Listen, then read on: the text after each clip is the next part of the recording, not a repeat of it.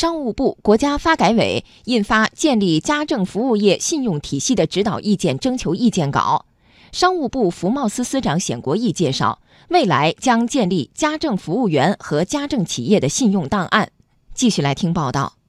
近年来，我国家政服务业保持高速增长。商务部数据显示，目前全国家政服务员超过两千万人，年营业额超过五千亿元，年均增长百分之二十以上。不过，伴随着快速发展，家政服务行业也出现一些乱象。北京市民赵女士在找月嫂的过程中，就有自己的担心。我也会担心他的这个资质是不是造假，所以我会看他的证书。另外呢，就是网上现在有一些月嫂打孩子呀，嗯，我会去算一下他平均每一年带的宝宝的数量。呃，另外呢，就是我还会考虑他对这个专业知识，比如说宝宝的皮肤护理啊，用口碑可能更靠谱一些。未来。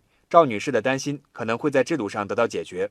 商务部服贸司司长冼国义介绍，未来家政服务业将重点建设两个档案：一是推动家政企业建立家政服务员的信用档案；第二，也要为家政企业建立信用档案。那么，家政服务员的信用档案呢，既包括他本人的基本情况，也包括家政服务员在从业过程中的一些信用记录，比如说业主投诉以前的一些犯罪记录。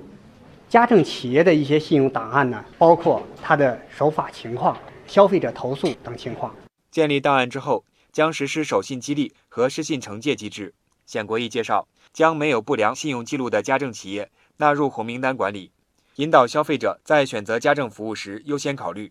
同时，建立失信主体黑名单制度。对失信主体实施联合惩戒。对于守信的企业和家政服务员，把建立了信用体系的企业纳入啊到这个红名单制度，引导消费者选择这些企业。对于信用记录不好的，那么消费者在查询看到的时候，就自然的会有一个选择。